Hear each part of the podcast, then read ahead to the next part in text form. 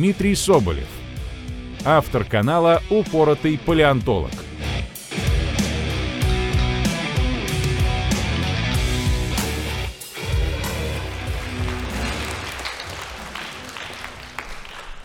Здравствуйте, Дмитрий. Здравия желаю. Мы сейчас, наверное, сможем проголосовать.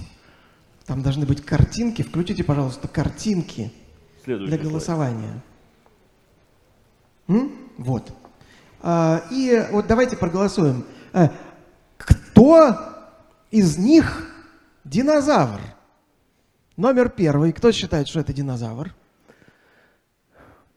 Спасибо. Номер второй. И, наконец, номер третий. Так, я прошу, а не надо вот этих намеков, хихиках, ха- ха-ха. Вот, э, пожалуйста, те, кто смотрит онлайн, перейдите по ссылке, тоже проголосуйте. Вот, а я хотел спросить, э, вот все-таки, действительно, Тирекс, он был как такая большая курица в перьях весь. Может и курица, отдаленно, На пра-пра-курица. вкус, Но перья, увы, это для взрослого Рекса фантазия. По очевидным причинам, которые, наверное, я все-таки расскажу в презентации. Надеюсь, не забуду. Я Всё-таки- напомню. Да. Ну, Для меня это впервые, так что могу ошибаться. И, собственно, поехали. Но не будем как бы вокруг да около. Собственно, о чем мы сегодня поговорим? Собственно, о том, какие реконструкции вообще бывают. Потому что ну, мы как бы типа привыкли.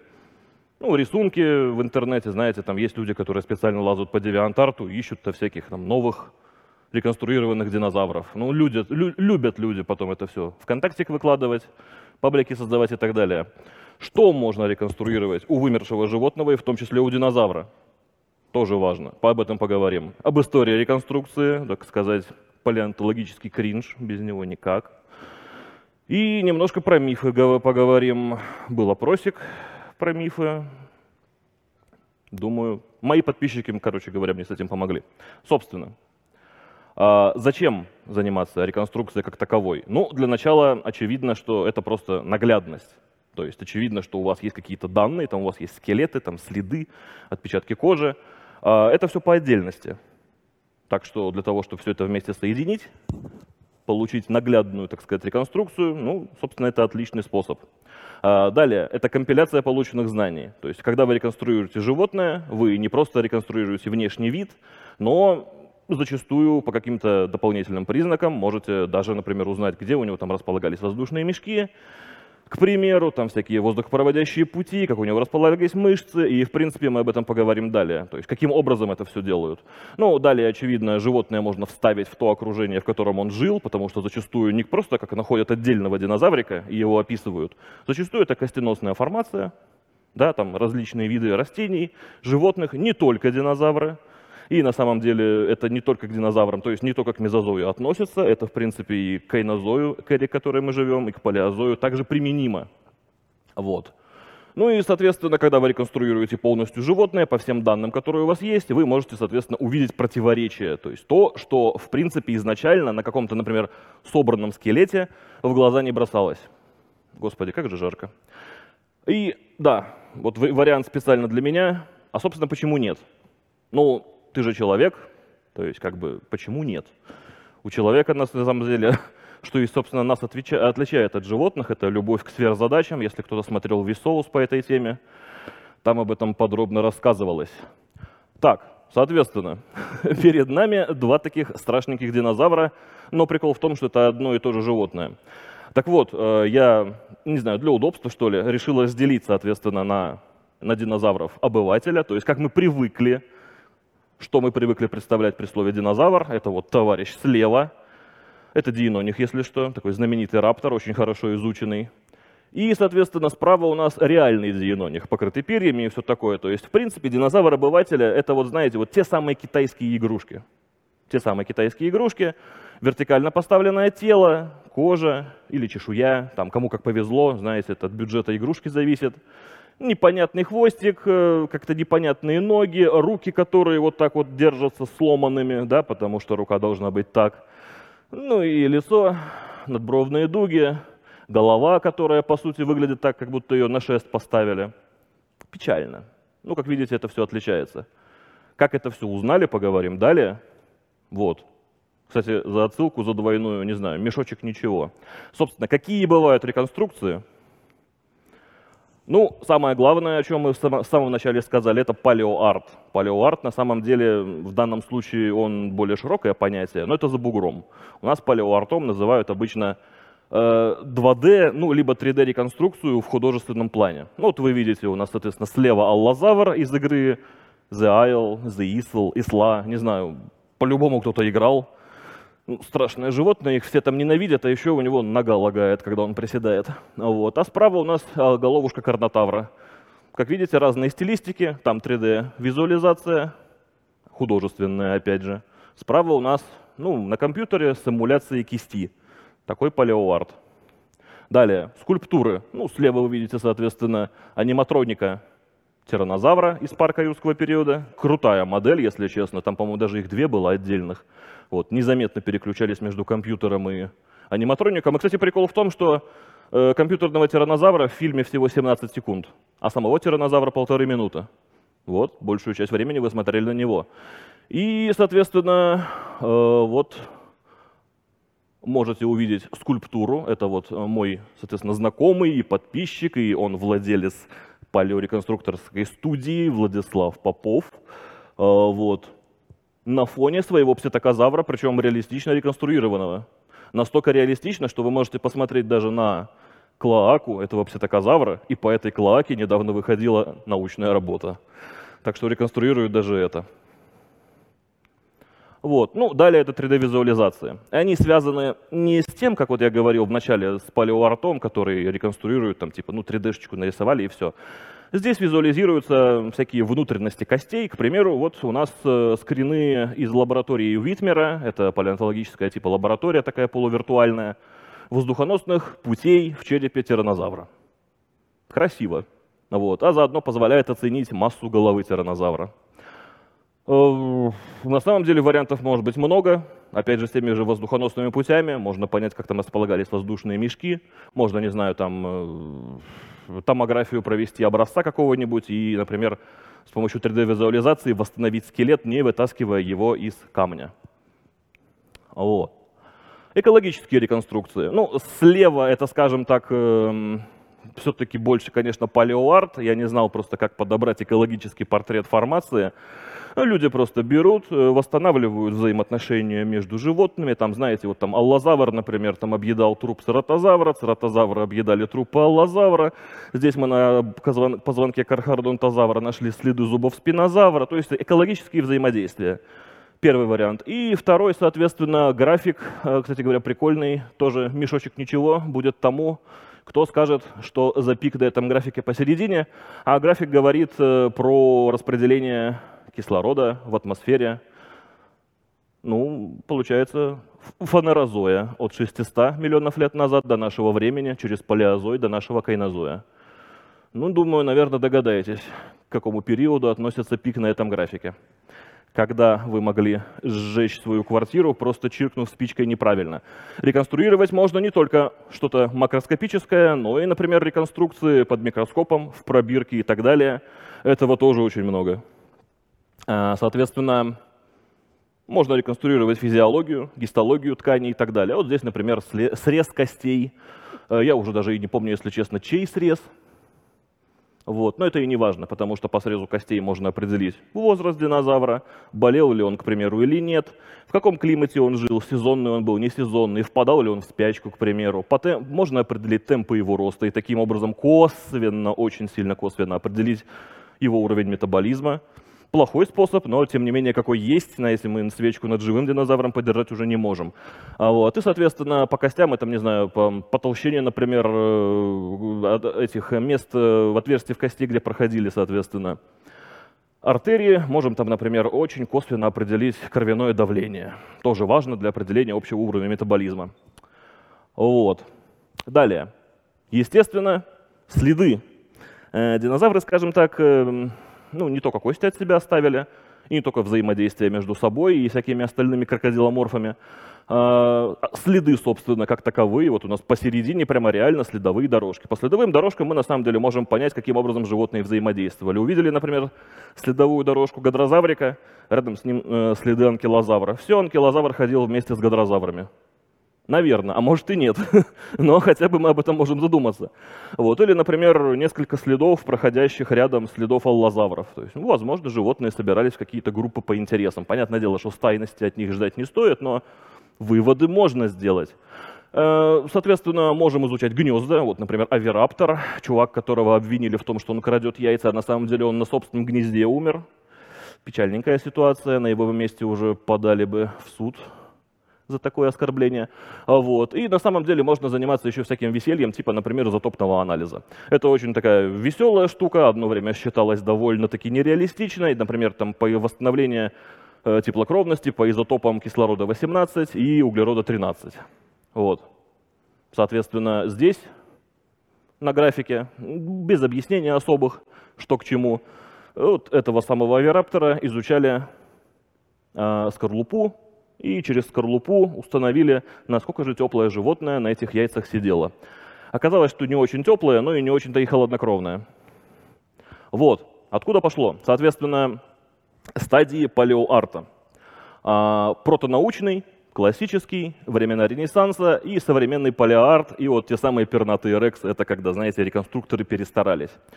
Собственно, на примере очень известного динозавра разберем, что такое за стадии. Игуанодон. Да, я знаю, он не похож ни черта на Игуанодона, но что поделать. Это времена, когда Гидеон Мантел, 24 год, 1824, описал значит, его потом по одному зубу, потом еще нашли палец, точнее шип пальца, который почему-то оказался на носу. Ну, это времена, когда по-моему, там только 3-4 динозавра видов было известно. Очевидно, что ни про какую сравнительную анатомию или там более-менее такой э, статистический материал говорить было нельзя. Так что, ну, как реконструировали, так и реконструировали. Они, в принципе, собрали модельку игуанодона, как они думали, размер в размер, и в ней фуршетик устроили. Лайк и репост, но как-то, не знаю, ну, по-викториански, конечно, но без дизельпанка. Вот, классический Справа даже можете видеть знаменитого Буриана, которого не стыдно повесить к себе, не знаю, ну не в туалете, конечно, но как минимум в прихожей. Это времена, когда более-менее уже нашли скелетики. Например, к тому времени, по-моему, было известно 24 скелета игуанодонов. Но еще были проблемы, например, с той самой сравнительной анатомией. К примеру, не знали, каким образом там суставы имеют ограничения при движении. Да, вот здесь вы можете видеть, к примеру, то, что обе реконструкции предполагают опору динозавра на хвост, что для динозавра печально. Почему печально, возможно, скажу далее. Ручки неестественно загнутые назад, ножки неестественно загнутые назад. Опять же, вот та самая голова, которая поставлена на кол, тоже больно. Прокол мы вроде как закончили. Короче, красиво, классично, нереалистично. Далее, эпоха Ренессанса. Если что, это, по-моему, 1960-е года, вот, 20 века, очевидно, а когда начали появляться более, скажем так, новые методы исследования динозавров, вообще, в принципе, в палеонтологии, неважно, не только динозавров. А, собственно, с чем это было связано? Для игонодона наконец-то его поставили на две ноги, но правильно. То есть его тушка стала наконец-то, ну, скажем так, параллельно земле. Вот, но передние ноги до сих пор земли не касаются. Вот. В принципе, голова уже не болит. Наконец-то нашли правильные связки между позвонками – узнали, что хвост плохо гнется и является балансиром, и никуда он не опирается. В общем, этому игонодону уже не так больно. Так, и современность. Uh, у нас это, соответственно, скрин, опять же, из игры. Игра Pass of Titans. Не знаю, если эта игра выйдет в этом году, я ислам приму. Жду уже два года. Вот. Четвероногий, с копытцами на ногах.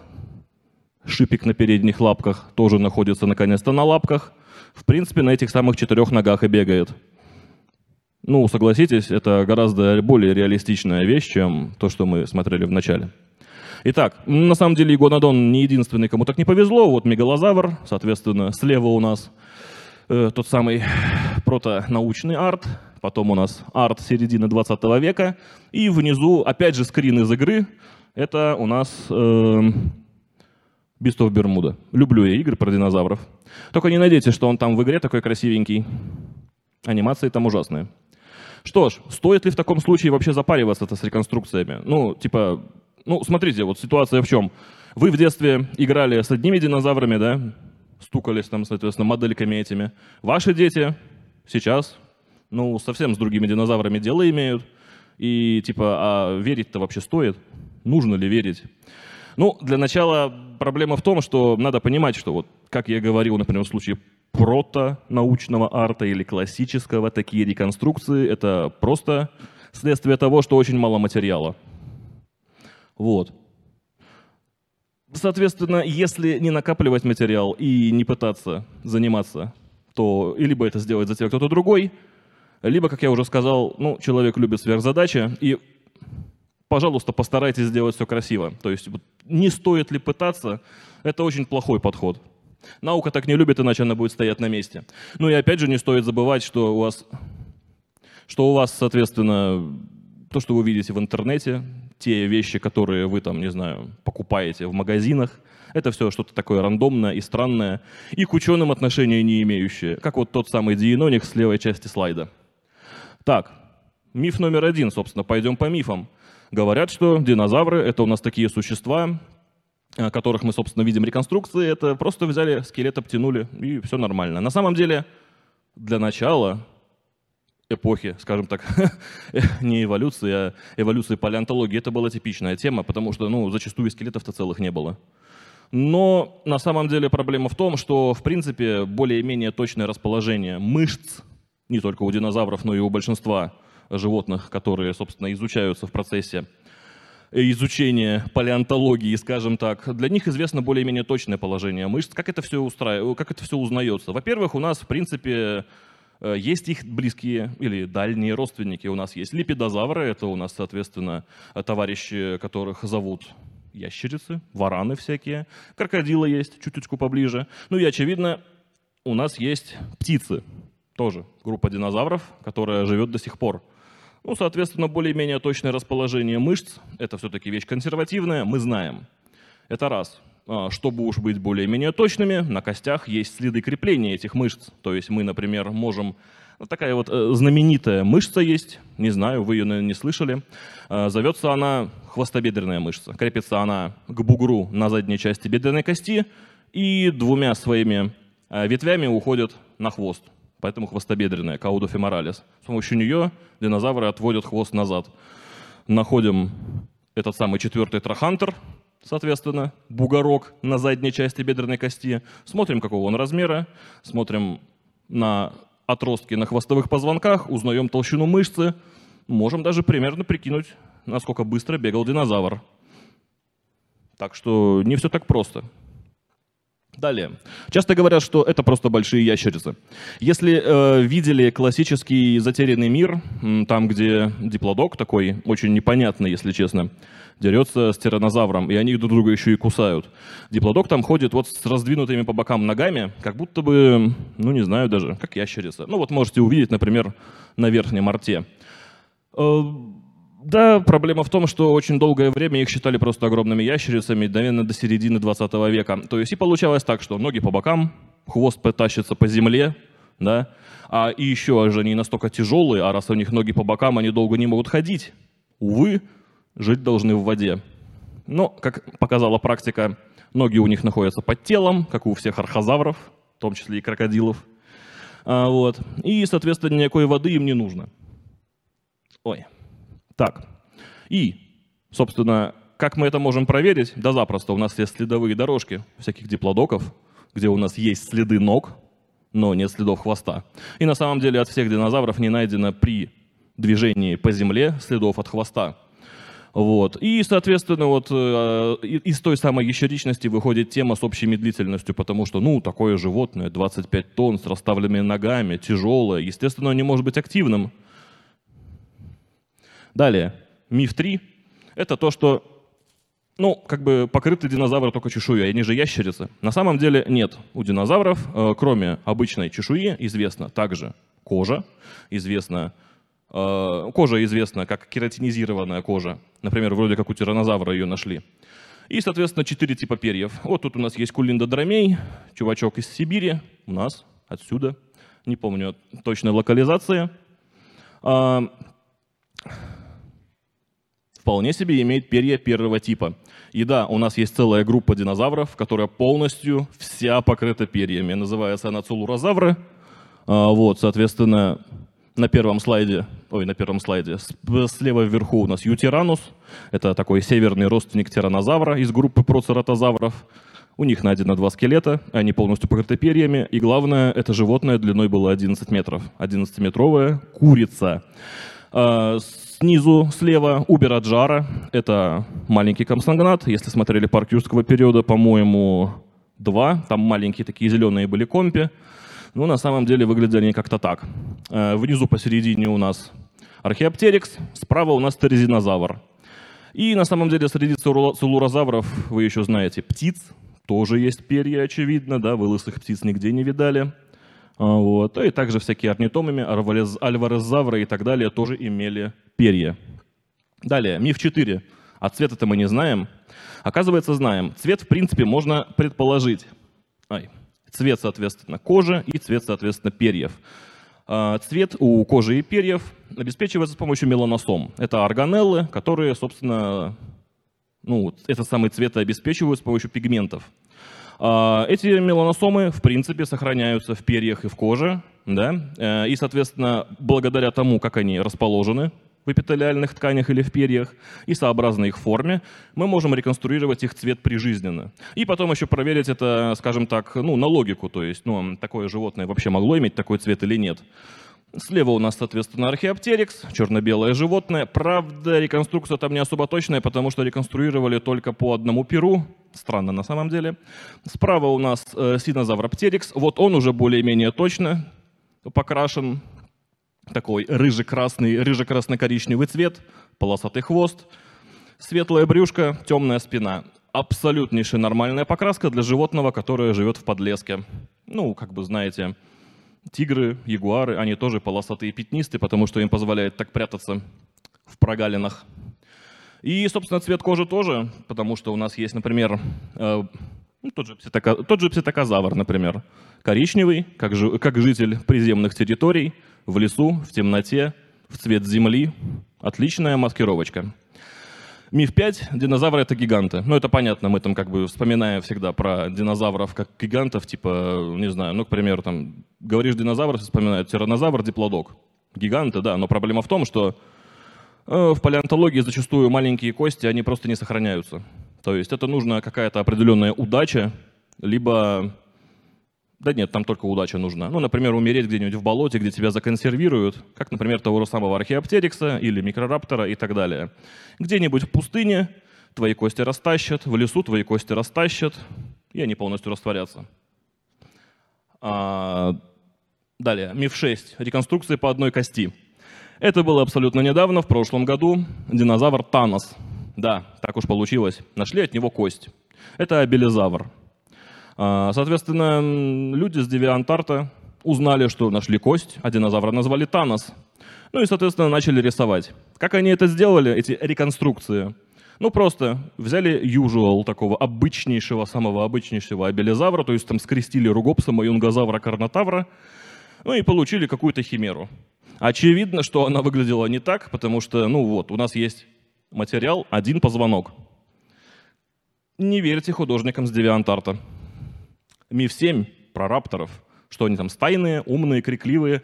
Про крик говорить не буду, это точно неизвестно. Вот. А то, что они стайные, ну, помните вот эта вот картина, что диенонихи, которые там дерутся с тенантозавром и потом там умирают от того, что их там завалило землей. Так вот, то, что несколько хищников нашли рядом с добычей, это не значит, что это, во-первых, добыча их, и что они вместе ее убили, во-вторых, то, что они стайные. Это можно объяснить буквально через то, что есть такая штука, как асфальтные ловушки, болотные ловушки. Умирает, например, стегозавр. Начинает, соответственно, гнить. Печально. Но запах-то его чует. И, соответственно, приходят хищники, подходят рядом. И случается такая проблемная ситуация. Он стоит, ест, тоже застревает. очевидно, тоже умрет через некоторое время, потому что не смог выбраться. Начинает вонять еще сильнее, еще больше приходит народа. Но в геологическом плане они пришли к нему практически одновременно. То есть они, по, сути, просто чуваки голодные, приходят рядом с трупом, застревают, потому что не особо умные, умирают рядом. А мы их находим, всех толпой и думаем, о, аллозавры-то, оказывается, стайные. Не так это работает. И с диенонихами, скорее всего, так же. А, почему я так говорю? Ну, потому что есть работы, где изучали изотопный состав зубов молоди диенонихов и взрослых диенонихов. Э, в чем, собственно, трабл? Э, по изотопному составу зубов можно понять, э, чем питались животные. Ну, может быть, даже и ничем, а различалась ли у них диета. Изотопный состав немножко отличается, что указывает на то, что молодь диенонихов ела отдельно от взрослых. Более того, а, ну, как бы очевидно, что если стайные животные, то взрослые будут помогать молоди, соответственно, есть и, соответственно, изотопный состав будет одинаковый. А он разный, значит, питались они на разных субстратах, скажем так. А вот, более того, очень много известно у рапторов и их родственников, скажем так, внутривидовых драк, причем драк насмерть, когда они ломали друг другу черепа, прокусывали их, и взрослые прокусывали молодых со смещением черепной коробки, с последующей довольно плохой смертью, если честно. У велоцирапторов это тоже известно, вообще просто поехавшие животные. Ну, знаете, такое поведение для социальных животных не характерно, сразу говорю. А вот, да, и главное, охватило бы мозгов. То есть, как бы, да, мы там, если говорим про, та, про троодонов, окей, более-менее мозги есть, э, на уровне гусей, не более. Вот. А диеноних — это животное с мозгами, наверное, как у варана. Видели вы стайных варанов? Я нет. Собственно, последнее. Как мы еще, какие еще штучки такие прикольные можем взять, чтобы узнать о динозавре больше? Ну, кроме, собственно, больших костей. Мы можем исследовать слепок черепной коробки. Что нам это даст? Это даст нам расположение черепных нервов, мы узнаем форму мозга после того, как примерно отделим всякие черепные там синусы кровеносные. Ну, соответственно, форма мозга нам подскажет о том, как животное жило. Ну, например, большая обонятельная доля, ну, а говорит, очевидно, о том, что запахи это животное умело различать хорошо. Ну, или, например, мужичок большой говорит, что он там танцевать умел, скажем так, если упрощенно. Далее. Э, реконструкция внутреннего уха. Сложная тема. Во-первых, это позволит нам определить, э, в каких пределах частот животное могло слышать. Вот. И плюс еще насчет его способности к удержанию равновесия. Тоже полезно, особенно для хищников. Узнать, скажем так, не спотыкался ли он об собственные ноги. По положению наружного уха мы можем узнать, как охотилось животное. Например, у некоторых троодонтит есть перекошенные ушные раковины, что характерно для животных, которые в сумерках, без использования особого глаз, охотятся на мелкую добычу в высокой растительности. Троодоны оказались вот такими животными.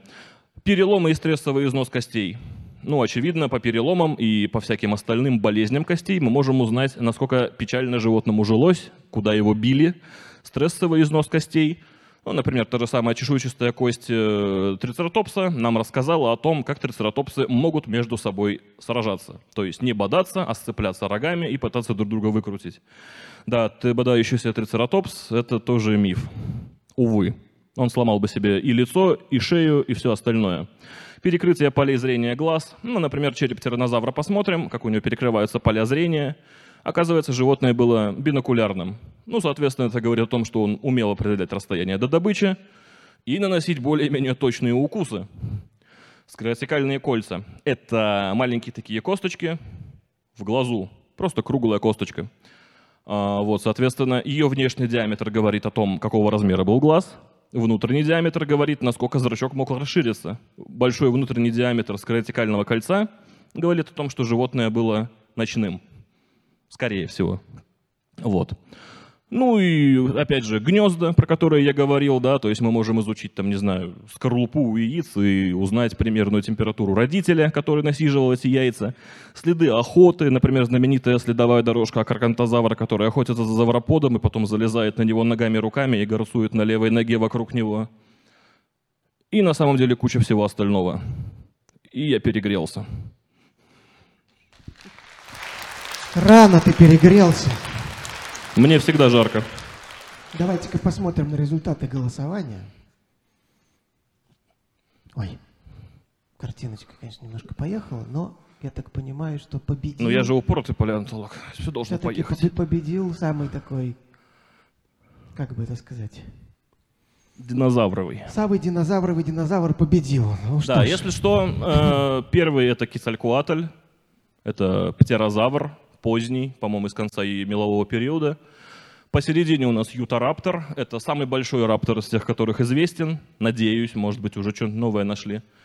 И последний это Диметродон, это наш родственник Сфеноко- Сфенокодонтия, синапсида и из конца, перм... Ой, из конца, из начала пермского периода. Ну, то, что он ест рыбу, на самом деле не особо точно, наверное. Но, типа, как-то картинка была красивая, я поставил. Он ест другого нашего родственника. Э, Да когда, там других-то и не было. А сейчас на сцене пробудилось первобытное зло. Готовы ли вы ответить за свои слова? На сцене вредный оппонент. Дмитрий Пащенко, младший научный сотрудник лаборатории палеогерпетологии Палеонтологического института РАН, ассистент кафедры биологии СУНЦ МГУ, администратор научно-популярного паблика ВКонтакте «Инженерная биология». 10 минут, прошу. Итак, э, вот вы говорили о том, зачем нужна реконструкция, да, вот, э, о том, что, ну, для науки это ценно то, что это некая наша сумма знаний, и э, реконструировав, можно увидеть противоречия, да, вот в этом. И, безусловно, вы правы здесь, я как бы спорить не смею. Однако же, когда мы открываем там современные статьи, даже там где-нибудь в Nature, да, по пе- первоописанию каких-то новых видов э, э, древних ящеров, то увидим, там действительно нашли, в общем-то, далеко не полный скелет, но при этом видим хорошую художественную реконструкцию э, вот, вот этого нового, там, например, динозавра, действительно описанного в окружении и все такое прочее. И э, мы еще далеко не все знаем об этом существе, ну, уже как бы вот э, художники заполнили этот пробел своей фантазии, тем не менее, даже на современном уровне знаний. Ну, оставим даже вопрос об окраске, да, это как бы отдельно. Да, вот Надеюсь, не о Таносе речь, да? Не-не-не, ну, скажем так, это один из, да, ну, не он, не он один таков, абсолютно не он один. Вот, и э, не кажется ли, что в данном случае, так как в целом наши реконструкции выглядят, ну, более-менее убедительным все-таки, да, это как бы не Буриан, совсем уже не Буриан, уровень знаний другой, а, вот, э, и у зрителей, так сказать, ну, даже у других исследователей, ну, которые, потому что не такие глубокие специалисты по данной группе, создается впечатление, что уже вот те фантазии, которые художник воплотил на этой реконструкции, уже они вот э, есть, э, уже точно известны, а вовсе не фантазии. Не, не является ли здесь реконструкция лекарством хуже болезни, то есть не дает ли она ложное знание вместо истинного незнания, вот так.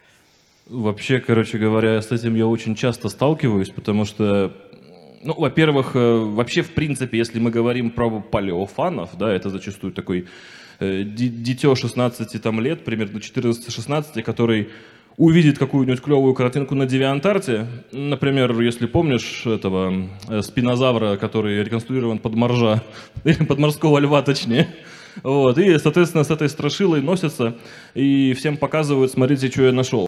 А, да, в принципе, зачастую в любую эпоху тех самых реконструкций, что называется, перегибы на местах, это очень частая тема. Вот тот же самый пернатый рекс. Вот услышали э, люди, что целурозавры пернаты. Да, вот у нас там нашли орнитомимы, пернатые, птицы пернатые. У ютирануса перья нашли, у рапторов перья нашли, у тродонтидов не нашли, но найдут. Вот, в общем, все пернатые. Естественно, знаешь, что делают? Рисуют пернатого рекса. При этом забывая о том, что у животного проблема охладиться, не согреться. Так что зачастую вот мнение, что да, это как-то... Как ты выразился в конце? Лекарство хуже болезни. Да, лекарство хуже болезни. Это, наверное, даже на уровне того, как э, какие-нибудь холеры ртутью лечить. Вот примерно то же самое, когда мы видим вот такие очень странные, такие мега-реконструкции с пернатыми рексами и с остальным вот весельем уровня прыгающих ютарапторов, которые там запрыгивают на свою добычу. Это очень странно, и вот это то, что называли в 1937 году перегибами на местах. Как по мне, да, это лекарство, которое хуже болезни, потому что люди бегут, скажем так, впереди паровоза, забывая о том, что у нас Ну, реально, у нас есть только с пуза немножко отпечаточек кожи, и там нет перьев, но они продолжают нагнетать этих самых пернатых рексов, потому что людям зачастую просто хочется чего-то нового. Всю жизнь смотрели на рекса, который с кожей или с чешуей, а сейчас у нас есть что-то новое, и теперь рекс становится милым, интересным, и его можно всем показывать. Вот. Это называется мозг рака, как по мне. Так что да, такие перегибы – это вот то самое лекарство хуже болезни. А, но, однако же, все-таки я имел в виду не DeviantArt, ну, который действительно там все что Ну, угодно. просто он чаще найти. всего возникает. Ну, не, не, ну, как бы оставим его, там как бы туда не лезть. Нет, именно реконструкции, ну, в более-менее научных статьях. Вот то, с чего я сам в своей жизни сталкивался, это, например, реконструкция нанукзавра, да, вот этого тираноза- тиранозаврида с Аляски, которая, ну, вот э, один из там моих коллег говорил мне о том, что, ну, вот же, э, он- точно же известно, что он был оперенный весь такой, да, значит, перьях. Ну, вот, а когда я спросил, ну, откуда он это знает, ну, как, ну, вот, реконструкции же все, ну, опять же, в статьях прямо реконструкции, да. Ну, от него не известно варианта. полторы косточки. Да, ну вот когда я спросил, а что за остатки-то, там полторы косточки, там ошметок челюсти и все, а думают, ну Отсюда почему? Ну, вот. А, что? Отсюда где-то. А, да нет, по-моему, кончик морды, там еще, да, и что-то там из э, основания черепа, кажется, Настолько помню, да. значимое животное, что никто не помнит. А, да, нет, ну, суть в том, что действительно и ни одного следа пера там нету, но при этом, ну, был же, на, он же с Аляски, да, наверное, там же холодно, вот, он должен был быть оперенным, вот как бы, но важно то, что человек, ну, не будучи специалистом конкретно там по тираннозаврам, увидев эти реконструкции, научные, не из Девиантарта, был убежден и строил, да, выстраивал дальнейшую свою логику на этом, э, что да, вот нанукзавр был оперен и все такое прочее. Там много таких можно Но найти. тут же- Нужны ли вообще тогда реконструкции? Ну, на самом деле, опять же, тут, видимо, люди еще пользуются той же логикой, которую я приводил в случае ютирануса. То есть ютиранус, вообще, в принципе, для гигантских животных, как бы очевидно, что перья, что такое перья вообще? Перья у динозавра зачастую это теплоизоляция. То есть, если мы, например, по-моему, даже у того же синозавра птерь, нет, у синозавра птерикса, по-моему, было такое. Короче, по-моему, у анхиорниса было два различных типа перьев, и у него перья, скорее всего, выполняли как раз-таки функцию воздушного изолятора, что указывает, скорее всего, на теплокровность. Нитевидные перья ютирануса, а также то, что он жил в Северном Китае, ну, такие пуховидные, нитевидные перья, соответственно, то, что он жил в Северном Китае, который находился сейчас, то он как бы находится южнее нас, а тогда он где-то на уровне современной Чукотки. Ну, дубак, среднегодовая температура меньше 10 градусов, и как бы и все авирапторы там и так далее вполне себе могли столкнуться зимой с температурой отрицательной, которая вот прямо, ну, идешь по льду, и как бы, естественно, лысым ходить плохо, да, как бы, ты можешь даже быть супертеплокровным, без разницы. Проблема в том, что тебе в любом ну, случае нужна теплоизоляция. Видимо, они просто исходят из такой же логики для формации Принц Крик. Ну, это, соответственно, где нанокзавра нашли. Вот. И еще веселее, они даже пернатых пахиринозавров рисуют. Это цератопсы, если что, только у них вместо рога такой кератиновый нарост на, на конце морды перед клювом. Как-то так. Я не знаю, как локализовать. Вот, так что как бы печально. Видимо, такой же логикой пользуются и в случае нанукзавра. Да, я не согласен с тем, что пока не нашли материала, э, не нужно как бы делать выводов. Но мы в любом случае имеем дело с пернатой группой динозавров. Нет, нет, нет, я не собираюсь спорить о том, у кого реально были перья, у кого нет. Вопрос именно в общем. Просто, ну, к слову пришлось про перья. Что вот Ну просто перья, они сами по себе, они регулируются несколькими сложными и очень консервативными генетическими цепями, генными сетями. Генетические цепи. Вот уже приехали, уже все перегрелся. Нет, нет, я о другом. Их потерять нужно- сложно. Поэтому, нужно видимо, люди такую же логику используют. Как бы нужны ли нам вообще реконструкции, если даже исследователи начинают в них путаться и думать, как, что есть твердо установленные факты, которые на самом деле не твердо Ну вот последний тезис, который я на слайде приводил, типа, почему нет? Ну, не сделаешь ты, сделают за тебя, возможно, даже лучше и актуальнее. Вот, а так, в принципе, опять же, тут очень сложно залезть в логику и в голову художника. Очень сложно. И э, на самом деле такое, такая проблема очень часто была. Вот вспомни книгу, я не помню уже, как там называлась книга, Принстонский, что-то там, справочник по этим динозаврам. Я уже забыл. Пол, как его? Сирена, наверное, нет? Нет, нет, нет, не Сирена. Да, я, я уже Ну, забыл. Вот все, классику палеонтологии уже забыли, точно перегрелся. Вот. И там, как бы, в принципе, реконструкции, ну да, они вызывают палеонтологический кринж, они вообще нереалистичные. И мне кажется, что зачастую ученым просто по барабану, какой динозавр будет реконструирован именно в художественном виде у них в научной статье.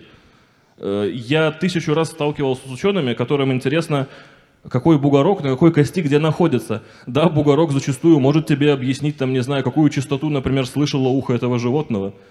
Но хочется же посмотреть на животное. А, ну, вот в том-то все дело, что мы пока не можем посмотреть на животное. Ну, Вот надо же... вот- вот, э, мне так кажется, что художники просто удовлетвор- удовлетворяют запрос. А Вот. А палеонтологи такие, типа, ну, нас вообще-то это не особо интересует, у нас есть вещи поважнее. Ну, если бы их это не интересовало, они бы не приглашали художников иллюстрировать свои статьи все-таки. Да, мы бы не испытывали вот тот самый кринж, который нормальные люди зовут испанским стыдом. И здесь есть вторая проблема с художниками, потому что у них формируют свои собственные каноны, даже у полиартистов, ну, как бы, да, которые впоследствии, ну вот, эм, надо ломать, да, которые, ну, и не, э, которые должны быть сломлены, но до сих пор не сломлены.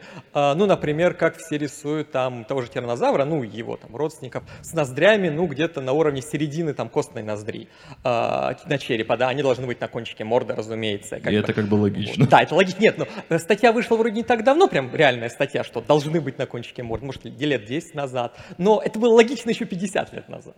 Но У, до торбо- сих- у торбозавра еще, по-моему, советские палеонтологи рисовали внизу. ну, возможно, да. Но все-таки большинство сейчас художников, даже современных опять же, научных, не берем Девиантарт, рисуют на середине ноздри, а не на кончике морды. Ну и тут опять же Как еще проблема. Это канон, да? Да, Вот. и так вот и постоянно у каждого художника свои задвиги. Кто-то, например, очень много упарывается по складочкам. Да, то есть, например, складочки какого-нибудь игуанодона мы, в принципе, знаем, да, там, эдмонтозавра знаем. Вот. Но они рисуют складочки по типу тех же вараньих на всех динозаврах. Вот. Даже забывая о том, что животное, в принципе, двуногое, и там гравитация немножко по-другому работает. Вот. Но за- зато следует своему художественному стилю. Последовательность. Знаешь, как бы э, на чистой науке подписчиков не наберешь. Так, коллеги, я вынужден вклиниться и вас, к сожалению, величайшему прервать. Мне показалось, что Дмитрий пытался забалтывать оппонента несколько. Да. Вот есть такой грешок. Тем не менее, я попрошу наших зрителей проголосовать и оценить, э, как они оценивают, насколько вредным был оппонент. То есть был ли он добрым другом, или он грозой лектора был, или кем-то промежуточным. Большое спасибо. Вам подарки от нас и от gen.ru. А, а мы продолжим задавать вопросы. И уже тут я вышел на сцену, поэтому отвертеться не получится. Э, спрашивает Нина Сергеевна Горшкова. Какие находки могут помочь? Что еще мы должны найти, чтобы мы смогли закрыть вопрос о теплокровности или ее отсутствии динозавров? Какая находка могла бы быть в этом определяющей? Ни, никакая, сразу говорю. Проблема в том, что нужно, вот как я постоянно в видосах говорю и на стримах, нужно просто подойти к динозавру и у него лично спросить, ты теплокровный или нет. К тому же нужно еще понимать такую проблему, а что такое теплокровность? О, Диплодок, например, может быть спокойно холоднокровным животным без внутренней печки, но иметь температуру выше, чем у любого в зале. Но он будет холоднокровным, и уровень метаболизма его будет на уровне какого-нибудь эублифара, который постоянно попой сидит на нижнем подогреве у себя во влажной камере. Так что, что такое теплокровность, еще тоже сказать. И мы уровень метаболизма можем узнать только по косвенным признакам зачастую. Пока целиком животное не найдешь, точно не скажешь. Но есть сумма признаков, да, которые говорят о том, что ну не может быть вот так вот у животного, которое не имеет высокого уровня обмена веществ, как, например, накопление изотопа О18, как высокие темпы роста, как способность существовать в зимних условиях, не ложась в спячку, там, то есть не замерзая, да, и так далее и тому подобное. Это очень сложно представить себе варанчика, который, соответственно, будет по снегу бегать. Он будет, но недолго. Он потом еще и обматерит тебя, когда домой вернетесь. Дайте вот там вот, пожалуйста, там кто-то... Нет, нет, вот где, где большая такая палка. Сложно, сложно не заметить. Здравствуйте, меня зовут Наталья, Ижевск. Спасибо вам большое за лекцию, спасибо организаторам. Будет ли когда-нибудь настоящий парк юрского периода? Как вообще обстоят дела с воскрешением динозавров? Ну, вообще, в принципе, кажется, что это нам не светит. Есть же просто проблема в том, что, ну, как бы наша жизнь, да, это, по сути, жизнь биополимеров, да? То есть это белки, ферменты, нуклеиновые кислоты, даже крахмал какой-нибудь, это тоже биополимер. И проблема в том, что на протяжении, скажем так, миллионов лет эти биополимеры ну, просто под физическими условиями распадаются, они нестабильны. А чтобы получить, э, собственно, вторичную структуру ДНК, которая нам нужна для клонирования, ну, нужно найти шерстнистого носорога, например, а не динозавра, который уже окаменел, и его даже банальная органика даже в мумии уже минерализовалась и не представляет из себя ту органику, которая она была изначально. Мы просто технически не сможем найти ДНК. Недавно Мари Швайцер, которая любит это делать, то есть находить ДНК в динозаврах, исследовала хрящ затылочной кости гиппокрозавра и типа в хондробластах нашла ДНК. Почему она его не секвенировала, почему она его там ПЦР и все такое, не знаю. Возможно, она, мягко говоря, на... соврала. Вот. Так что, либо просто делали все через одно место. Так что клонирование и парк юрского периода нам не светят. Опять же, у меня часто спрашивают, а давайте птичек отмотаем обратно. Так вот, птичек обратно обмотать в нептичьего динозавра тоже нельзя мы можем э, установить э, новую версию винды, да, и потом бэкапнуться на старую версию, если на новой версии какие-то проблемы. В ДНК бэкапов нет. Мутация генная произошла, истории правок не будет. Это не разработка ДНК компьютерной есть игры. Бэкапы, там может быть несколько копий. Ну, гена. может быть, там, деле, там всякие делеции, дупликации, но в любом случае будут накапливаться генные мутации, которые будут менять первичную структуру белка, который будет с этой ДНК получаться, и это уже все равно будет не то. А представьте, сколько таких мутаций произошло с первого появления отделения птиц 170 миллионов лет назад до нашего времени, если на каждое поколение по 200 мутаций. Считайте. Так, э, давай-ка ты будешь лаконично отвечать сейчас. Вопрос Анны из Нижнего Новгорода. Реконструкция динозавров – помогает при исследованиях в каких-то других областях? Сложный вопрос, как это понять в каких-то других областях? Не знаю, в, кино, в киношных спецэффектах мне приходит в голову, например. Ну, это-то, это-то понятно, да, в принципе. Но как бы даже смотря на скрины со съемок э, «Мира юрского периода 3», я понимаю то, что научными реконструкциями чувачки пользоваться не собираются, вот, и останутся где-то на уровне первого парка. Вот тех самых времен Ренессанса динозавров. Так что зачастую, вот лично мне кажется, опять же, я блогер, я не ученый. У меня вообще образование другое, ну, биологическое, но немножко другое, не по динозаврам. Вот. И мне кажется со стороны, что динозавры и их реконструкции живут сами в себе. И максимум куда, это просто к другим палеонтологическим находкам. Дайте вот микрофон девушке в первом ряду, она не может потом к Диме подойти и спросить, ей нужно сейчас. А, Мариша, Санкт-Петербург. Спасибо за доклад, Дмитрий. Вопрос такой. Могли ли представители мезозойской фауны, включая динозавров, менять окрас, а, сверкать на солнце или светиться в темноте? Другими словами, как у них обстояли дела а, с мимикрией, с иризацией, с биолюминесценцией и прочими явлениями? Ну, про биолюминесценцию точно ничего не скажу. Это вообще довольно сложная тема, потому что она, в принципе, другими, скажем так, механизмами обеспечивается, не окраской.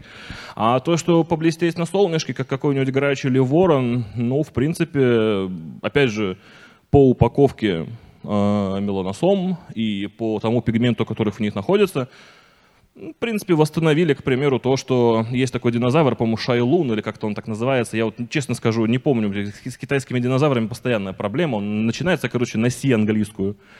У него был воротник радужный, вполне себе. А аналогично можно, по-моему, ожидать от э, археоптерикса. Черная окраска его отсвечивала, отблескивала такой радугой. Микрораптор синевой отблескивал тоже. Видимо, наверное. Что-то сомневаются в последнее время. На таком уровне можно сказать. Собственно, а вот мимикрия и тому подобное, это уже очень сложно, потому что, например, смена цвета, как у хамелеона, она обеспечивается цитоскелетом и перемещением меланосом, чтобы сохранилась целиком клетка со всем цитоскелетом, да чтобы это еще можно было изучить.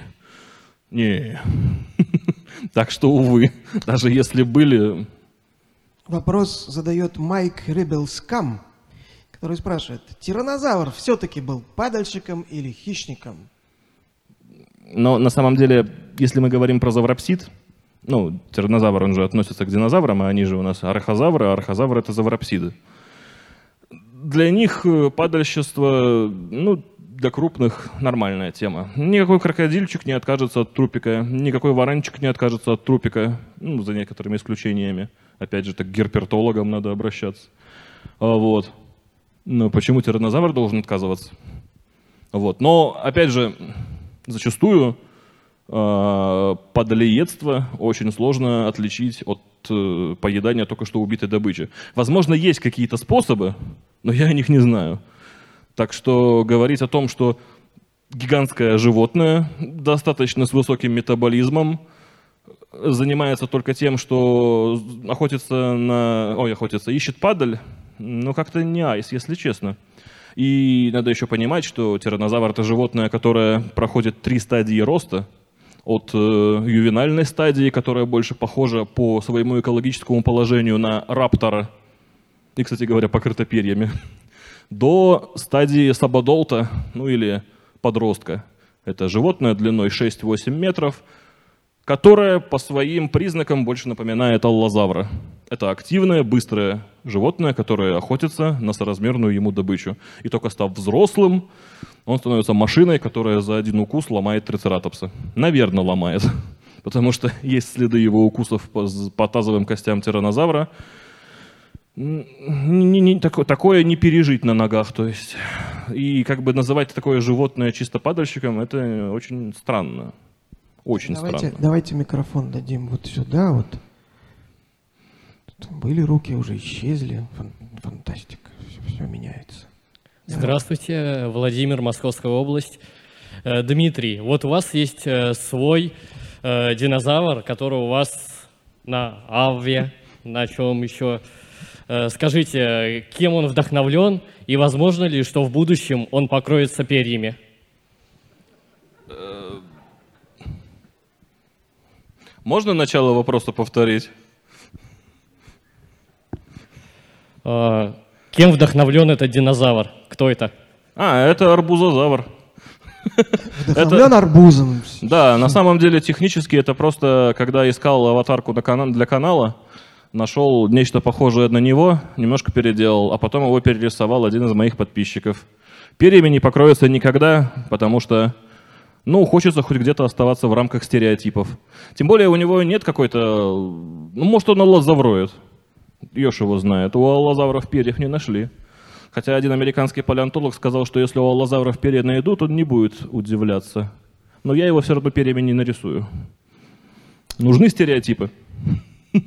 Анна из Нижнего Новгорода спрашивает, если бы у вас был выбор, какую часть и какого динозавра вы хотели бы найти? Я бы хотел найти... О, господи, череп Троодона формозуса. Знаете, в чем прикол? Все постоянно говорят троодоны, троодонтиды. Голотип знаете какой? То есть, что описано? Зубы. Два зуба.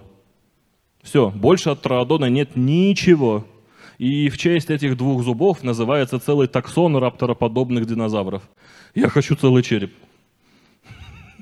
Череп в студию. Как Он вот, у нас э, тут за сценой. Как вот э, в Человеке-пауке, э, буквально сегодня к обеду. Да, пожалуйста. Вот я там вижу два огонька.